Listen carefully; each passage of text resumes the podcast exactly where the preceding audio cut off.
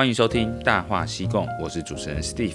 大话西贡》是以越南外派生活为主题的广播节目，分享如何在越南过好生活的交流平台。我们长期关注创业、投资、职业发展，还有一些生活议题，希望分享的、所讲的都有帮助到在越南的台干。现在的录音时间是二零二三一月十四周六的晚上。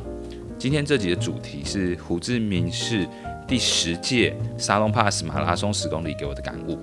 先讲啊，我就是不晨练跑步的人。大部分的时候，如果能去郊外，我顶多就是爬山，爬山走个五公里、十公里还可以。而且对我来讲，跑步一直都是蛮枯燥乏味的。除了听音乐或看 YouTube，我其实不知道为什么很多人可以在健身机、呃跑步机上面坚持这么久。那为什么最近我会开始练跑步呢？其实初衷是去年我有一个体悟，就是要在越南过好生活的话，要有不同的朋友滋润自己的生活，还要有自己个人的兴趣，还有很多新的体验。那近年来，跟我同年龄的人呢、大概我现在是三十八岁嘛，跟我同年龄朋友们呢、他们的生活其实过得蛮滋润，他们就是上山下海、三铁锻炼身体。那我就感觉到，就是同样这个你会，我怎么可以输别人那么多？加上我又没有曾经跑马拉松的经验，所以我觉得这个体验应该是蛮好。所以那时候小巴黎啊。他们约说，哎，要不要一起团报马拉松？那我看到大口吃越南、帮你百货、燕窝兄弟他们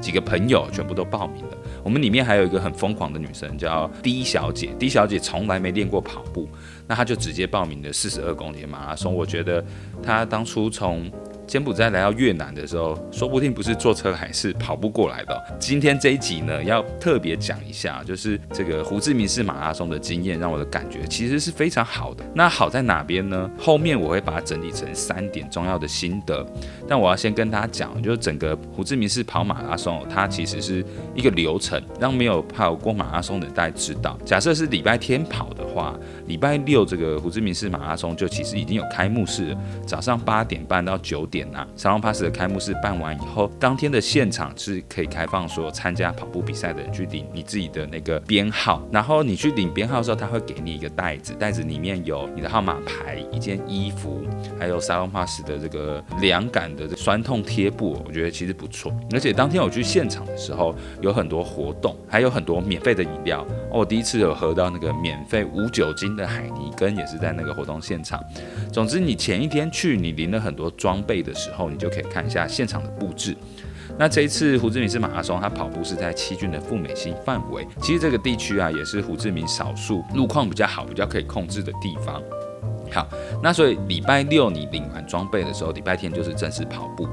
那大部分的马拉松比赛呢，它都会有四个场次：五公里、十公里。半马二十一公里和全马四十二公里，距离越长的呢，你的起跑时间是越早哦，因为你跑到中午太热的时候，其实根本是跑不完的。所以一月八号当天呢，其实是凌晨三点哦，天还黑的时候的运动员就慢慢已经到会场，然后三点半到三点四十的时候是四十二公里的马拉松选手。热身，那四十二公里的马拉松选手们，他们其实四点开始跑，结束时间是十点，也就是说四十二公里你表定最晚最晚一定要完成的时间是六个小时。那四十二公里完了，接下来是半马二十一公里，二十一公里的起跑时间呢，你当然要提早半小时去热身啦。那起跑时间是五点，然后二十一公里的结束时间呢是九点，也就是说。再慢再慢，你也要四个小时跑完，所以是五点到九点。那再来就是像我们平常人比较会参加的十公里跟五公里，十公里的起跑时间呢是五点半，收官呐、封闭跑道是七点半，所以一般跑十公里你最久就是跑两个小时。那五公里就是最短啦、这个五公里基本上你的体能负荷是很容易就达到，你其实走路也走得到。那五公里呢，它是八点开始跑。最晚呢是九点半要封闭整个跑道，所以五公里是有一个半小时跑步时间。其实你用走的，大部分体能正常的人大概是四十五到一个小时之内，一定是可以完成的啦。我当天的成绩呢是一个小时十四分哦，然后前面十分钟呢是属于快走，因为那时候天也很黑，然后大家又刚出发，你周围都是人。那时候还要特别小心，就是刚出发的时候，有些人玩手机会直接在现场被抢手机，所以就跟那个一俊很多人一样，就是跑马拉松的时候，你也要特别注意你自己的设备安全。跑完一个小时十四分，我看我的成绩哦，大概在跑十公里里面呢，总共有两千四百九十六个人，我大概是跑在第五百到六百名次之间。哦，以第一次来参加，而且从来没有跑过，体重又超重的这个 三十八岁大叔来讲，其实我觉得这个成绩还不错。然后当天呢，总共有八千多个人参加，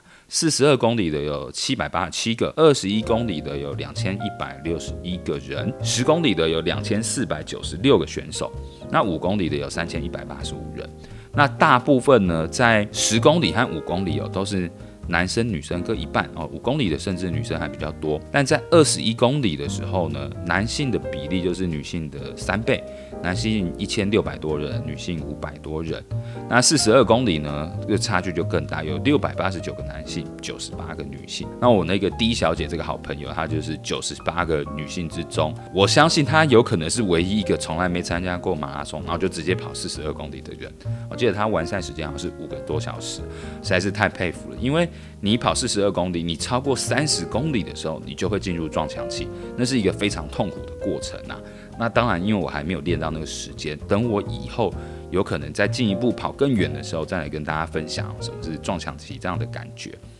他跑的路线呢，是以七郡的富美星会绕到 Crescent Mall 加拿大学校，还有南公园这一段。其实你边跑的时候，等于你当做散步，可以看房地产。个路途过程呢，会有音乐，会有水。会有饮料，我看到比较长跑距离的，还有放香蕉哦，让你补充一些血糖这样子。一路上呢，还会有人一直跟你击掌。我觉得每一个击掌的人啊，都蛮热情的，然后都会一直跟你讲说 “Go Len, Go Len，加油”这样。这是这部分我觉得第一次参加觉得很新鲜的事情。那接下来呢，就是要讲说第一次慢跑的心得啊，我其实整理出来有三点。我觉得其实很重要，慢跑这件事情啊，尤其是跑马拉松，要很能够享受事情前的准备过程，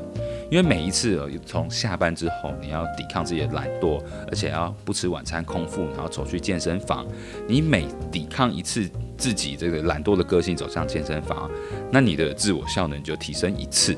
那什么是自我效能？自我效能就是个体本身对完成任务还有达成目标的信念，这个强度。就叫做自我效能，也就是说，你自我效能越强的人，你越相信自己能够达到目标。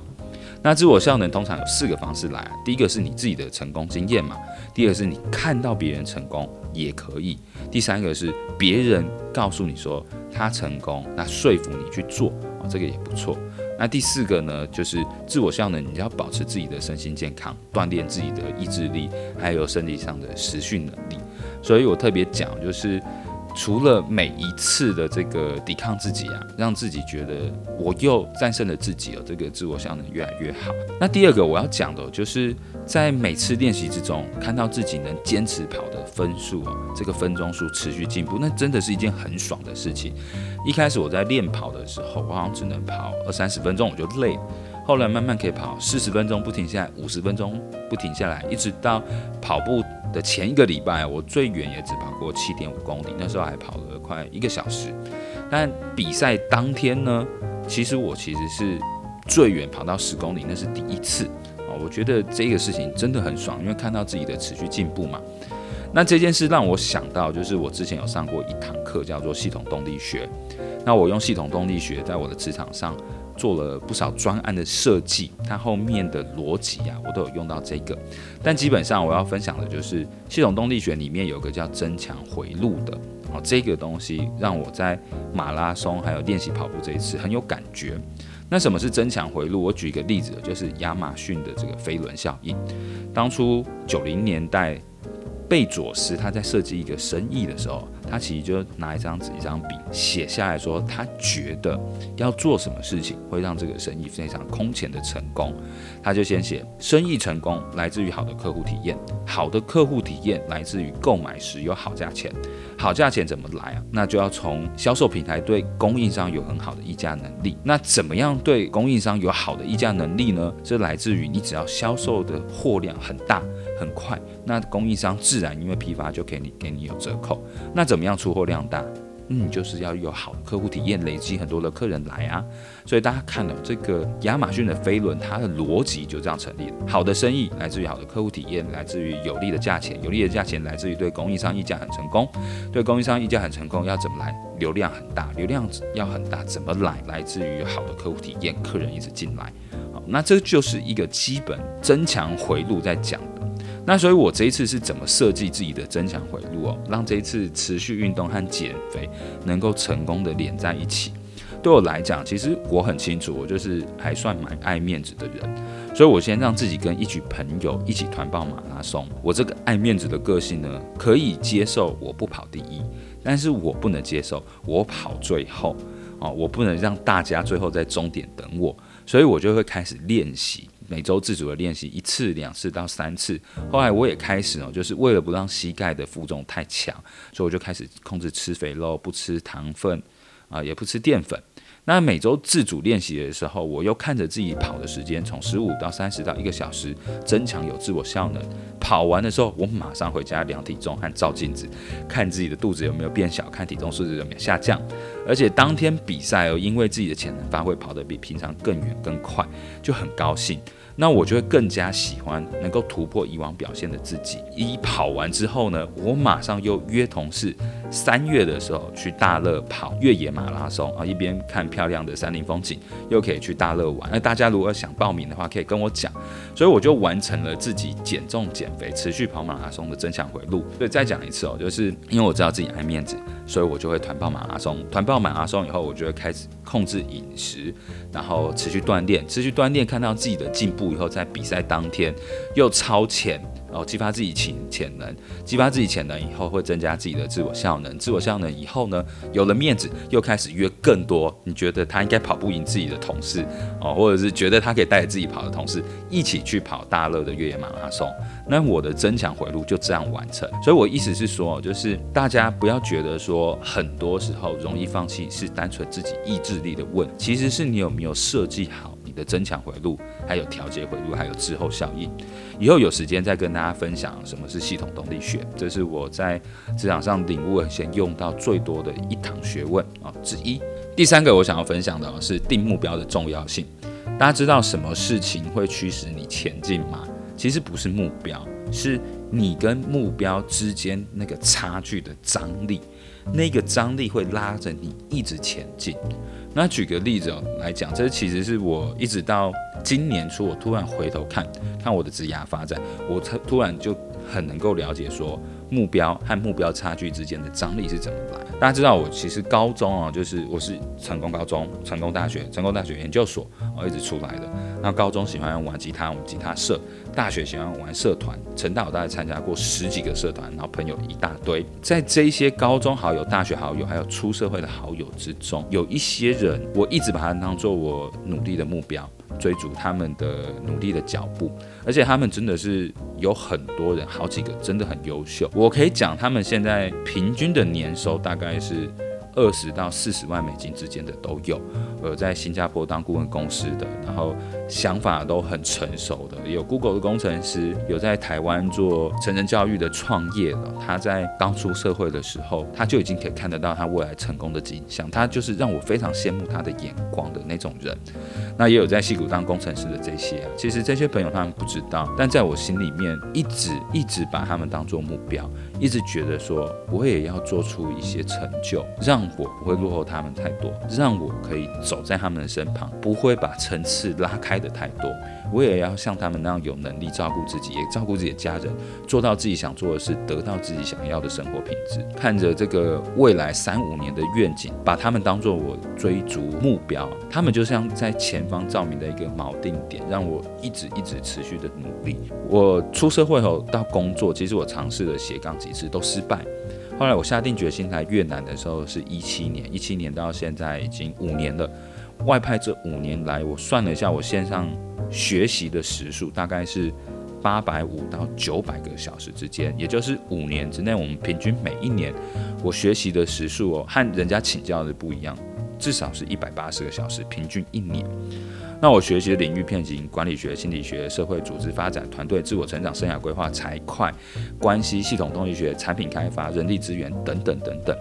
我就没有放弃过要持续学习、持续成长。那一直到我追得上我这些优秀的同学们这件事情，所以他让我知道说，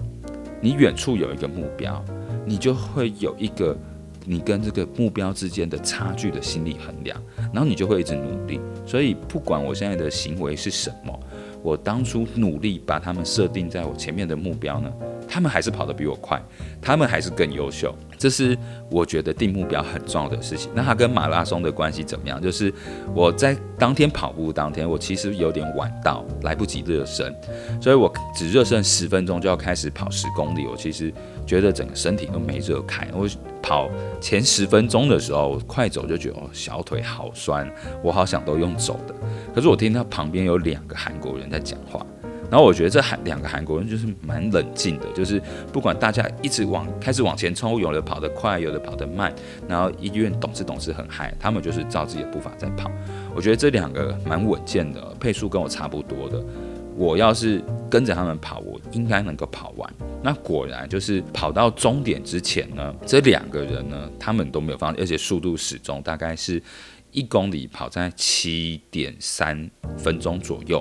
哦所以一公里七点三，那你十公里就是七十三分钟嘛。果然就是到最后，他们是很稳健的均速跑完这个十公里。然后我因为抱持着说，我们输什么国家都可以，我就是不能输给韩国人的这个心情啊，就是在后面亦步亦趋。然后最后我在终点的时候还跑超过他们，这件事就是让我感觉非常高兴，因为有这个目标在前面，它可以克服我前十分钟小腿的酸痛。五公里时候左右的喘，很喘，心肺有点累，还有七公里开始的膝盖痛，这个不舒服都让我坚持下来，所以我心里面还是有点默默的谢谢哦，这两位跑在我前面的韩国朋友，还有其他一起参赛的这个其他的台湾朋友，但后来我都没有看到他们。其实马拉松比赛有点像是自己跟自己跑，但是你可以设定一个目标追逐它，这时候有点像兄弟爬山各自努力，一起报名的通常都不会跑在一起。那我有。看到好几个是老公抛弃老婆的 哦，就是有那个《血场外派日记》的 Michael 汤，还有那另外一对 couple 啦。那其实这件事情呢，让我感觉就是，如果夫妻、情侣或是朋友一起练跑步，然后当天一起比赛，我觉得这件事蛮有意义、蛮嗨的哦。所以很推荐大家，就是如果你在越南啊没有其他嗜好的话，你可以尝试开始练跑步。哦，或者是练骑脚踏车，我知道有的社团也是在骑脚踏车。哦，你也可以练游泳。那期待有越来越多听众朋友，或是越南政府很鼓励，让有更多的地方适合跑步，适合骑脚踏车，适合锻炼身体。那大家知道，就是基本上只要你是跑步的话，五个好处嘛。它的减重效果比走路明显，而且促进脑内啡的分泌，可以舒压、提升睡眠品质，可以降低你这个每天工作的压力，而且它可以让海马回增长，活化大脑，防止你的退化。哦，所以长距离跑步的有氧运动可以让海马回的细胞增长，增强你的记忆力，降低你的忧郁。大家都离家在外，身体健康是非常重要啊。跑马拉松第四个好处是强化骨骼跟心肺，可以很有效延缓你的老化症状，在海外工作压力很大，所以身体要是老得很快的话，我们出来工作赚那么多钱，你都没玩到，你就老了，这样怎么行呢？所以这件事也很重要。那再来就是在跑步的时候，你其实是很专注在你的身体之上，跟你的身体相处，从跑得很累到身体自然习惯开始跑，是跟自己身体相处，然后专心在自己身上观察自己呼吸的一件很好的事情。所以还是要鼓励大家啊，多多练跑。相关的活动啊，等等，大家可以互相分享。那也不排除以后大家组跑步团，然后在周末的时候跑步、骑脚踏车运动，让自己身体越来越健康。二零二三，我给我自己定的目标就是十公里，我要的马拉松要跑到一个小时之内，而且我要从现在体重大声跟大家宣布，从八十公斤减到七十二公斤之内。接下来三高的血糖、血脂、血压，我要全部都把红色拿掉，变成绿色，这样子。不枉我们外派这么辛苦赚钱，有外派假，那这个人生才值得嘛？因为你有身体健康，它是前面的一，后面所有的成就、家庭、兴趣等等是后面的零。这一集就录到这边，很高兴跟大家分享我就跑马拉松的经验。那希望大家身体健康，在零二零二三年呢，不管经济下行还是未来会反弹，还是高通膨，还是等等，大家的身体健康最重要，心里的开心也很重要。那谢谢大家收听，我们下次再见。这里是大话西贡，拜拜。